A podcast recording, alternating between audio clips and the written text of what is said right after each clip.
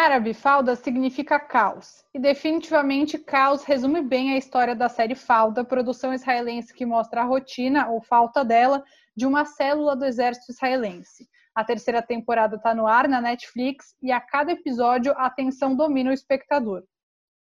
Nesse episódio, nossa ideia é falar sobre a veracidade da série, a relevância dessa produção, o sucesso em diversos países árabes e sobre como Falda tenta explicar o tão complexo conflito israelo-palestino. Esse é o Eu Com Isso, podcast do Instituto Brasil-Israel. Eu sou Amanda Hatzira, professora e pesquisadora de temas ligados à cultura judaica e sociedade israelense. E eu sou Anita Efraim, jornalista, falando com vocês aqui de Santiago, no Chile. E hoje a gente tem dois convidados. Fazia tempo que a gente não tinha dois, mas esse episódio é muito especial e pede, né? Vamos lá. Então a gente está hoje com a Monique Chorachevski, historiadora e coordenadora acadêmica e de projetos do Centro Brasileiro de Relações Internacionais, e também com Eitan Gottfried. Ele é brasileiro, mora em Israel há cinco anos, foi paraquedista no exército israelense, comandante sargento e esteve nas fronteiras fronteiras com Gaza, Hebron e Nablus, e além disso, também aí é um quase graduado, falta muito pouco para ser graduada em Ciências Políticas e Estudos Judaicos na Universidade Hebraica de Jerusalém. Bom, Monique, começando por você, muito obrigada por participar com a gente mais uma vez. A Monique já esteve aqui pra, na época das tensões entre Estados Unidos e Irã para falar sobre a situação de Israel naquele momento. Bem-vinda. Eu que agradeço, é um prazer conversar com vocês. E só para atualizar, nesse meio tempo, é, no SEBRE eu deixei de fazer a coordenação de projetos e eu estou atuando como pesquisadora associada, é, atuando muito mais como pesquisadora, redigindo artigos, é, o que então, é tá muito bom. bacana também. Vou, vou, atualizar na descrição do podcast. Beleza. E Eitan, muito obrigada também por participar com a gente aí. A, a gente falando com você. Boa noite, né? Já que aqui é a tarde, aí boa noite. Não, obrigado pelo convite. Só acompanho aqui desde Jerusalém o IB e os podcasts do Eu Conheço. E é um prazer estar aqui com vocês. Então vamos iniciar aqui com uma pergunta para os dois. O Lioraz, que é um dos autores da série e, é o ator que faz o Doron, né, o personagem para quem conhece a série, um dos protagonistas, faz parte de uma célula como a que é interpretada na série. Né? É, grande parte do que é escrito é baseado na experiência dele, inclusive, né, no exército. Qual a relevância de uma série sobre esse conflito que tenha esse traço de realidade? Pode começar respondendo, Monique, por favor. Olha, na realidade, é, a série é baseada na, na história do Lioraz, que participou dessa unidade do Vdevan, e também do Avi Sakharov, que é um jornalista uhum. que pelo Haaretz descobriu territórios ocupados. E eu acho absurdamente relevante que os dois, desde que eles pensarem, pensaram a série, eles trazem muito da experiência pessoal, o Lior, né, como esse militar, né, e o, o, o Sakharov, o Avi, como o jornalista, e, e o próprio Lioraz, acho interessante começar por ele, porque a história pessoal dele ele é filho de pai iraquiano e mãe argelina, se eu não me engano. Cresceu falando árabe em casa, né? Então, para além do, do, da série em si, dele ser um, né, participar dessa unidade de Mistar Avim, ele é, é, um israelense de, de origem árabe também. Então, eu acho esse começo de conversa, a série, para além do conflito, traz algo que Israel vem chamando muita atenção nos últimos tempos, são questões identitárias dos judeus mizrahi, desses judeus árabes, né? Então, só para começar aí falando é, nesse, nesse sentido, para além de toda a complexidade, quer dizer, a série vai, o esforço, e eu participei na semana passada de uma live com os dois e alguns atores da terceira temporada, pelo Jewish Insider, é, eles, o exercício deles o tempo todo é mostrar não só a complexidade do conflito, né, nas três temporadas, eu particularmente acho que a terceira temporada é a melhor de todas, como o custo do conflito, né, para ambos os lados. Então, é, penso que a partir da experiência pessoal deles, eles trazem isso e vão além, né? Fazem pesquisa e, é, e por isso tem feito tanto sucesso, né? Acho que eu iria uhum. por aí. Uhum. E você, Itano, o que, que você acha? É, não, eu super concordo com a Monique. Eu também acho que é, para fazer, para mostrar a realidade israelense de exército, é muito difícil fazer isso de fora, né? Tipo, de maneira estrangeira. Aqui é, é eu sinto que é muito fácil agora eu enxergar filmes que fazem filmes de guerra que para mim não fazem sentido com o que eu tive de experiência do, minha no exército E com certeza a Falda justamente traz é, talvez um pouco mais de drama, um pouco mais é, hollywoodiano talvez, mas com certeza ele é muito baseado né, em como o exército atua e principalmente unidades pequenas, né? A, a unidade que eles querem, é, eles não falam, eles não falam que é do exército, né? Em teoria é uma unidade da inteligência, que também existem unidades extra exército, é, mas justamente eles querem trazer justamente a unidade que a Monique falou, que é dos Devan, e justamente é, dá, dá muito para ver como é, sim conhecem a, a, maneira de falar, os procedimentos, como eles falam no rádio, o tipo de arma que usam. É, então isso faz, obviamente, para o público israelense é, falar, nossa, estão falando da realidade. E também acho que queria dar mais é, legitimidade para a série. Né? A série, quando você faz de maneira verdadeira, acho que ela vai alcançar melhor o público. Tem, por exemplo, séries sobre o Mossad, sobre é, teve um, um, filme na série Netflix também é, que não lembro o nome, que era uma operação do Mossad para trazer é, judeus da África para Israel, e que é meio. não é muito verdadeiro. As coisas que fazem, fizeram muito dramático. Eu acho que o Fado justamente traz a questão para tentar ser o mais verdadeiro possível, né? Uhum. E eu queria saber, a Monique comentou um pouquinho que a temporada que ela mais gosta é a terceira, eu acho que eu também, mas eu queria saber de vocês dois qual é a temporada que vocês mais gostam, a que menos gostam e por quê, se isso também tem a ver com a veracidade dos fatos. É, começa você, Itano, o que, que você gosta, qual você gostou mais e menos na série, quais os motivos? Então, a primeira eu gostei muito, a gente por ser a primeira e por impactar muito, uhum. é, e por começar né, quem não lembra, a primeira temporada começa com um, um dos amigos do, do da Tseba, né, do, da equipe. Ele morre, né, numa explosão muito forte. Uhum. E veio para começar já falando que quando se trata de operação de exército, nem tudo é é o mar de rosas, né? E começou a série assim, e todo mundo ficou impactado como que o mal começou a série, alguém já morreu. A segunda temporada eu achei meio um pouco é, que o personagem, é, o, talvez o vilão ou o personagem palestino do, do Al-Maqdisi, eu achei que ele era um pouco é, puxaram um pouco a, a, a, barra ali com ele, mas a última série, a terceira, para mim também, é, para mim foi a, a, mais interessante porque justamente trouxe é, a complexidade e o que a Monique falou, né, o, o, custo do conflito e o custo das operações para todos os lados, né, e como que é, às vezes o conflito torna as pessoas transforma as pessoas, né? Se é o uhum. Bashar nessa, nessa temporada, ou o próprio Doron, a razão com os filhos que ele tem. É, então, por isso é muito interessante a terceira temporada, com certeza. Uhum. E você, Monique? Você falou que você gosta mais da terceira, por quê? Então, é, é um pouco parecido. Eu acho que a terceira ela, ela é a mais bem elaborada é, do, dos dois lados. Acho que ela realmente mostra cada cada episódio, né? Enfim, eu não conseguia. Acho essas pessoas que fazem maratona, que vêm, sei lá, uma no final de semana, eu não aguentava. É, porque acho que ela é muito, ela mostra a dureza do, dos dois lados, né? Eu acho que ela é me, melhor é, é, costurada. A primeira temporada, eu concordo com, com a Itana, porque ela, é, ela traz o, a, a, complexidade, né? Quer dizer, ela vem, ela mostra que veio. É, então, assim, acho que ela estabelece um novo tema, né? Por si só, isso já é, é um mérito, né? E também tem o Hamas como como inimigo, né? Apesar de passar no nas Tahrim, né? Não gosto desse termo Judéia e Samaria nos territórios. Então, é, a minha impressão da terceira temporada é isso. Quer dizer, acho que eles é, se empolgaram no primeiro, fizeram muito sucesso. No, no, quer dizer, no segundo, acho que perderam um pouco a força. Agora, acho que eles voltaram uhum. é, para a essência com esse esforço de mostrar os dois lados. Mas acho sempre importante, eu tenho falado muito sobre essa série, é que é uma série escrita por dois homens israelenses. Então, eles tentam mostrar os dois lados, mas são dois israelenses escrevendo.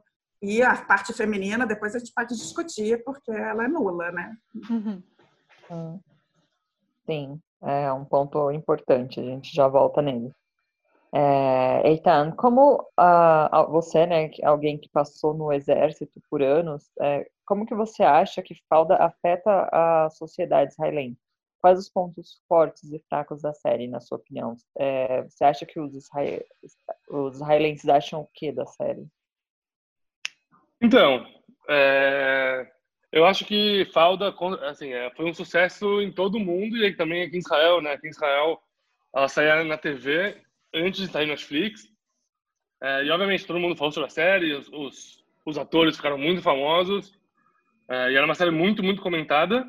Mas eu, pessoalmente, não senti que ela teve um impacto muito grande na sociedade em si. Acho que ela teve um impacto muito mais fora de Israel do que dentro de Israel.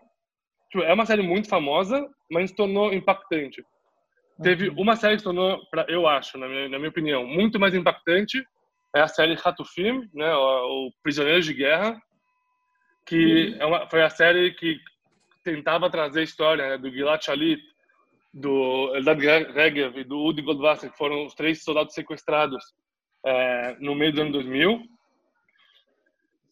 E essa série, principalmente, ela foi feita quando o Gilad ainda estava em cativeiro. E a série falava como é, os sequestrados voltavam para a sociedade israelense.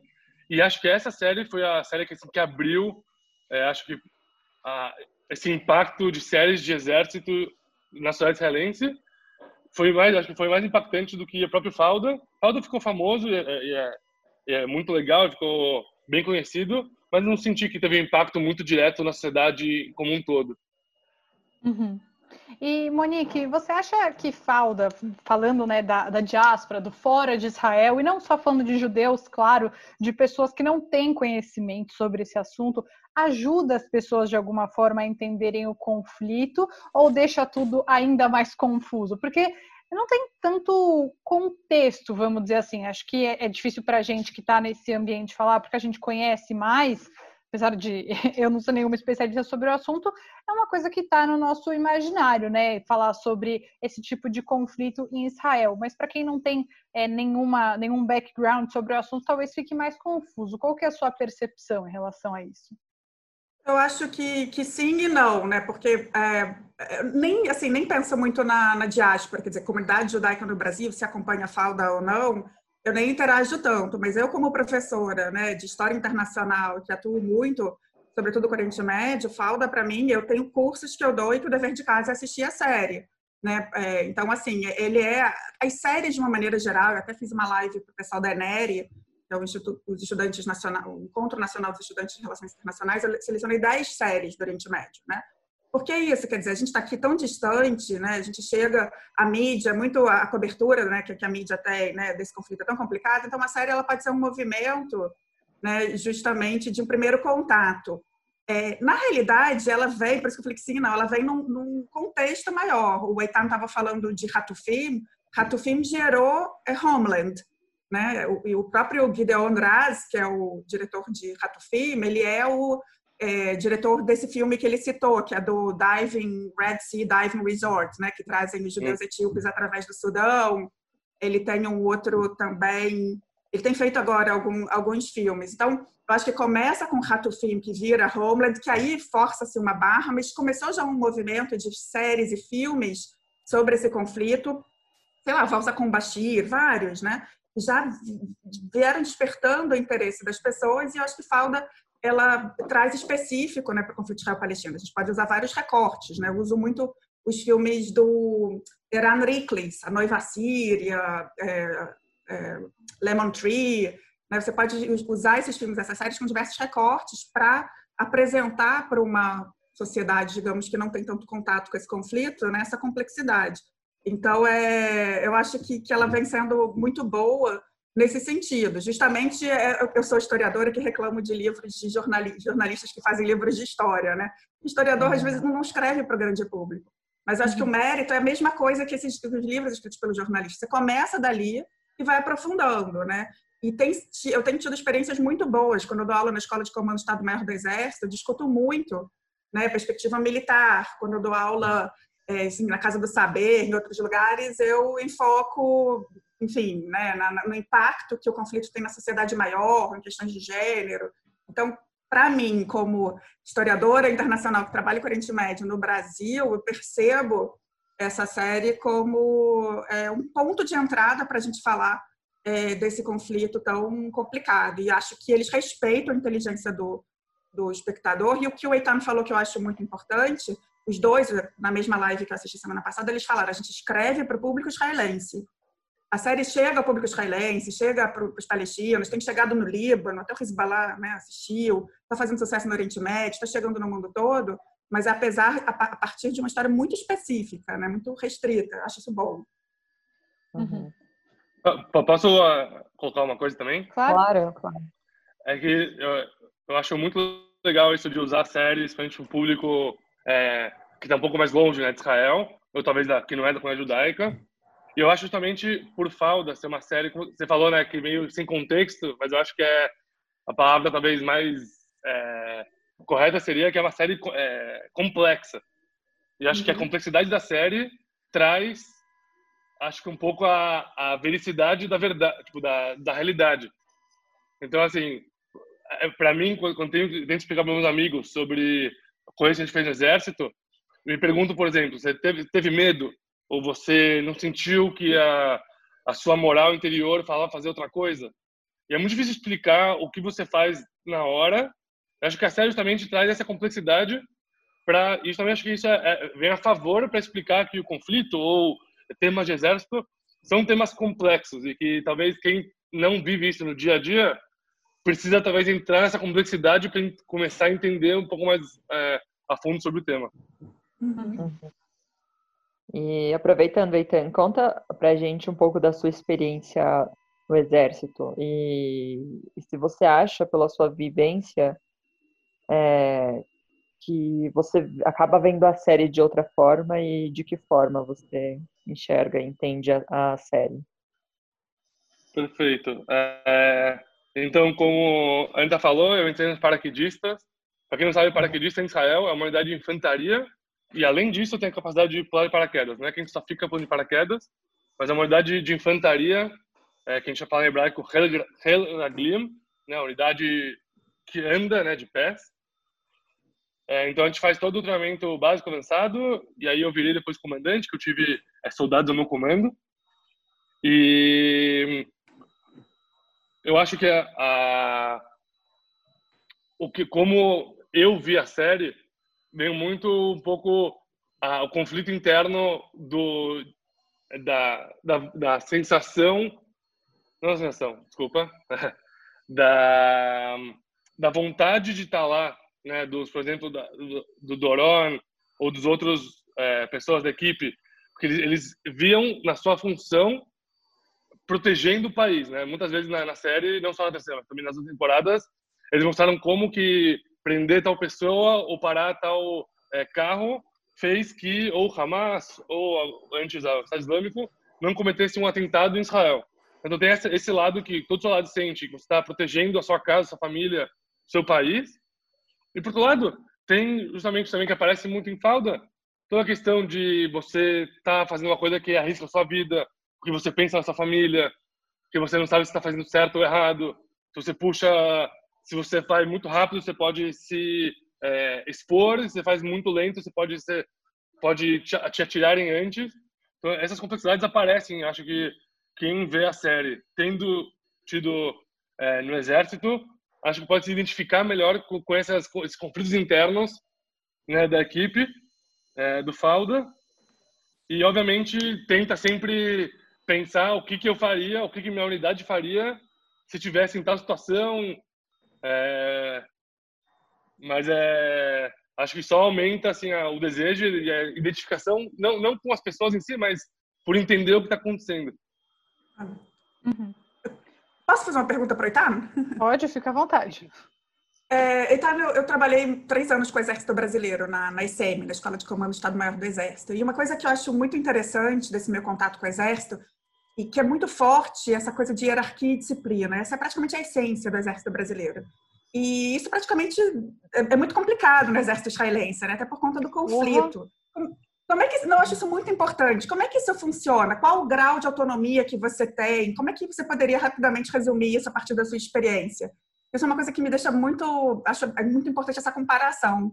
E na série também, né? Isso fica bem bem marcado, né? Como eles têm essa abertura de discutir um com o outro, os conflitos Sim. dentro dessa mesma célula, uhum. eles são muito fortes, né? Bem interessante isso.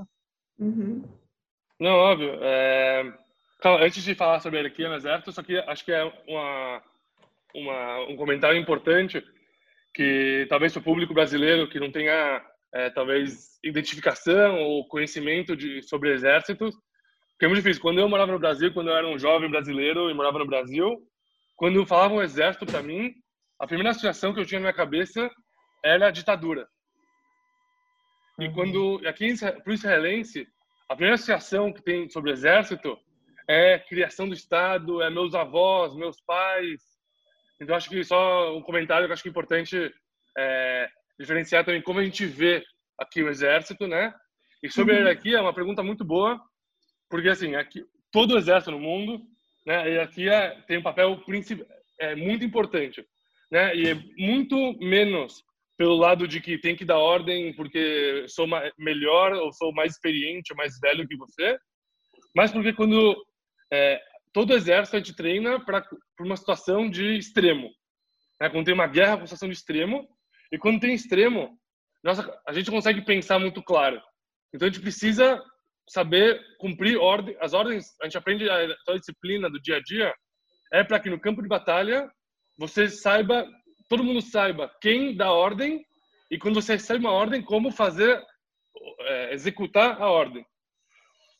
No exército israelense existe aqui, e ela é muito, muito, muito cobrada desde o começo, só que chega, e principalmente no, no, no treinamento básico e avançado, mas quando você sobe para o operativo, né, que quando você se torna, por exemplo, soldado é, já não mais aprendiz, né, quando você vira soldado-soldado, é uma coisa muito importante que aqui os comandantes, eles não se veem acima dos soldados, no sentido que eles não vão mandar todo mundo para a guerra e ficarem atrás. Aqui é muito, muito importante que o comandante é que vai na frente e ele tem que ser o exemplo para tudo.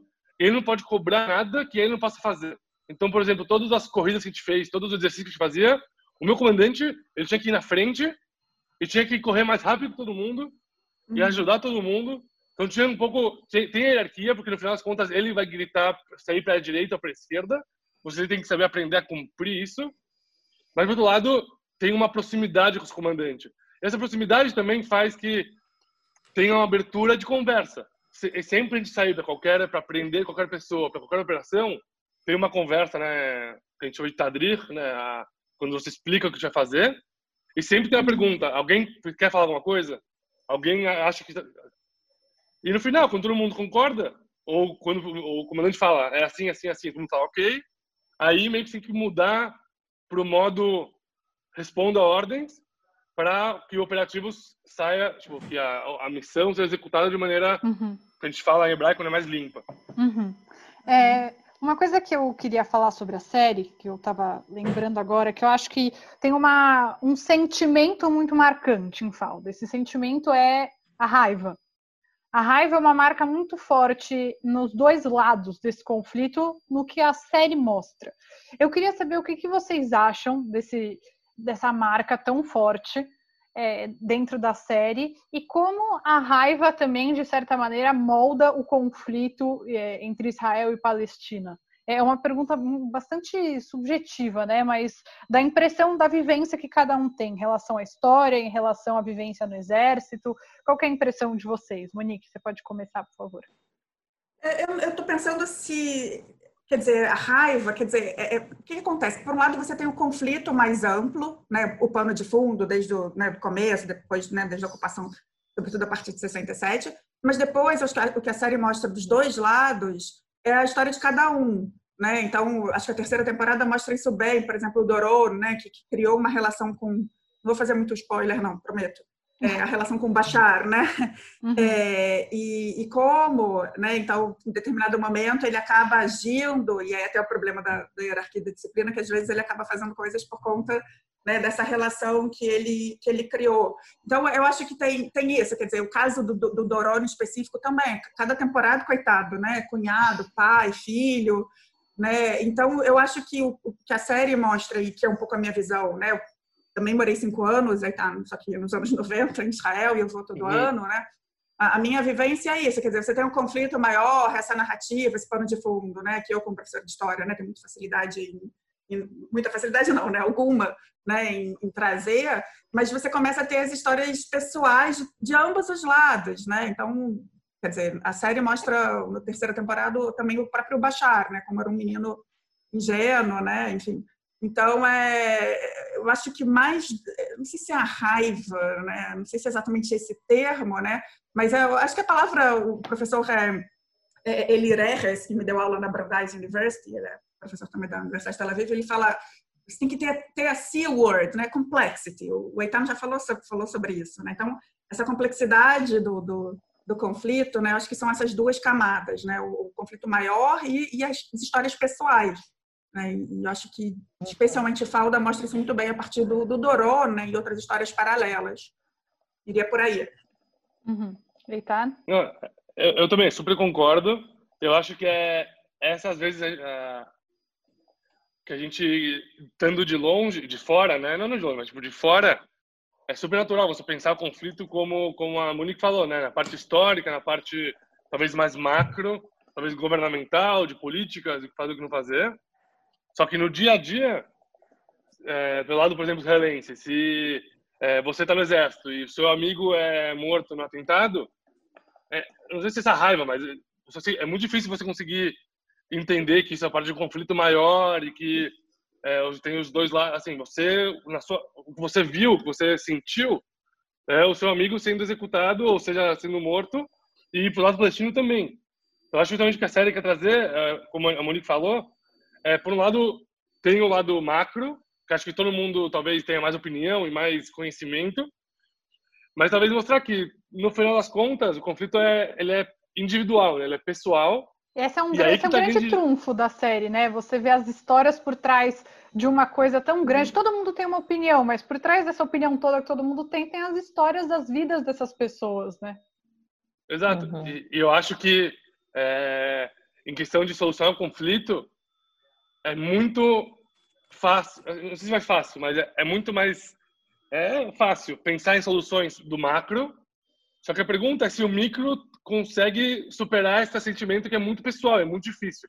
Então, por isso toda, a tentativa de fazer encontros entre israelenses e palestinos etc, etc, é justamente para tentar é, da, do lado pessoal você conseguir superar isso ou entender isso de maneira diferente, que obviamente é muito mais difícil porque é uhum. o seu dia a dia, são pessoas que você é, conheceu que foram mortas, ou que sofreram, ou que sofrem.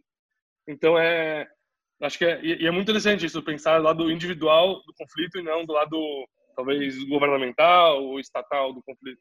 Uhum. Uhum. Sim, é...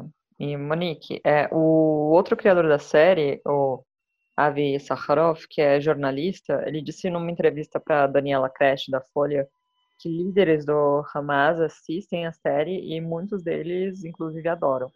É, nos, nos, países árabes, Falda acabou sendo um sucesso também. Ficou, para trazer uns dados aqui, ficou em primeiro é, lugar no Líbano, no Líbano, o Allah. Isso. no Líbano, é, em terceiro nos Emirados Árabes e em sexto na Jordânia. Qual que você acha que é a relevância disso? Então, tem, tem esse lado também, quer dizer, metade da série ela é falada em árabe, né? Ela, mais uhum. uma vez, é escrita por dois homens israelenses, mas é, né, ela tem, traz de alguma forma a perspectiva palestina, a perspectiva é árabe. Então, começou justamente com Hamas, que não queria a primeira temporada, e depois acabou permitindo, e, e de fato, isso chega até eles. O que eu achei interessante, eu vi o Avi Sakharov falando semana passada, foi que justamente agora é o primeiro lugar no Líbano, e o Hezbollah é, teve que teve que fazer um pronunciamento e ele ficou até rindo. Né? Ele falou: alguém do Hezbollah teve que assistir todas as três temporadas. Né? Então, é, de certa forma, né, a série é, tem uma porosidade que eu acho importante é, na região, né? É, então, por exemplo, a segunda temporada a gente tem os que são Mistaravim, que eles são chamados, né? Essa, essa, unidade que são judeus que falam árabe, que se vestem. Eu acho um barato aquele cabelo de com gel do Sagui, gente bem, né? Enfim, que, que, se fazem passar por árabe. E na segunda temporada você tem os árabes que se fazem passar por judeus, né? É, então, é, eu acho bastante interessante essa porosidade, né? E isso é, não só eles se veem representados, né? Como eu acho que, de certa forma, vem mostrando para o Oriente Médio que é, tem mais em comum do que se pensa. A outra coisa, aí a questão de geopolítica mais ampla, a gente conversou com, falei com isso com vocês na outra é, vez que eu participei, que é uma mudança geopolítica na região. Então, a percepção hoje é que o inimigo é o Irã. Né? Então, países do Golfo, por exemplo, vai cada vez menos tendo problemas em em assistir, mesmo comentar é, abertamente que assiste coisas israelenses. Então, é, enfim, são várias questões aí, mas é fato, eles estão é, chegando a um público mais amplo, talvez algo que a política não faz, né? É, a, arte, digamos assim, né? Uhum. É, tem que ver chegando, acho que iriam por aí. É, gente, para finalizar, que bom, o Zoom coloca esse limite na gente, né? Mas rapidinho, queria saber o que, que vocês mudariam na série se vocês pudessem, começando por você, Itana. Pô, pergunta difícil. é... Mas algo que você, da sua vivência, você viu e te incomodou, você fala, isso eu trocaria. Não, um pouco que essa unidade trabalha muito sozinha. Tipo, eu acho que é talvez o lado mais técnico militar, talvez. Que existem unidades pequenas que, que, que elas fazem trabalhos assim pontuais de entrar e sair. Isso é tem várias unidades assim. Só que eu acho que nunca você vai entrar em um lugar com cinco pessoas e sair. Eu acho importante. Às vezes traziam né, unidades para em volta, mas deixar claro que não são, não é sempre o Dorone que vai salvar todo mundo. tem ali toda uma cobertura por trás uhum. e tem maneiras, talvez, é, mais sempre o exército fala que nos filmes tudo é muito rápido, só que na guerra é tudo muito lento. Uhum. Então, assim, talvez um pouco mais ali, mas eu acho que é parte também de fazer uma série uhum. que te prenda. Então, eu, gostei muito da série. E você, Monique? Você, Monique, você Mulheres. comentou dessa questão de gênero. É, exatamente. Mulheres, é, com certeza absoluta. Eu acho que tem o precedente do Erav Riklis, que faz os filmes dele com a Surharaf. Então, todos os filmes ele tem um olhar feminino e palestino. Então, acho que o Avi Sakharov e o Lior Az, para a terceira temporada, a quarta temporada que eles já estão escrevendo, poderiam trazer uma mulher, de preferência árabe, então, assim, ah, tem a Ilá, tem a Nurit, mas é, né, enfim, é uma parte mínima. E esse conflito impacta muito é, nas mulheres. Crescentemente tem mulheres é, fazendo, é, como fala, é, combatentes também, então poderia se aproveitar para chamar atenção para isso.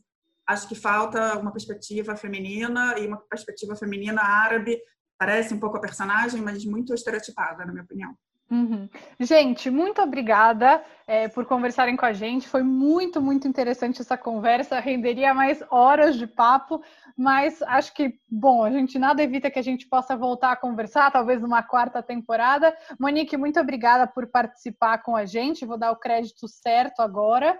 Vamos lá. Então, Monique Chorachevski é historiadora e pesquisadora associada da Academia calma, do Centro Brasileiro de Relações Internacionais. E Eitan Gottfried, muito obrigada a você também. Ele que mora em Israel, foi paraquedista, comandante, sargento. E em breve vamos chamar aqui também cientista político e também especializado em estudos judaicos na Universidade Hebraica de Jerusalém. Obrigada, gente. Eu que agradeço. Um beijo. beijo. Obrigado, obrigado. Um prazer. Tchau, tchau.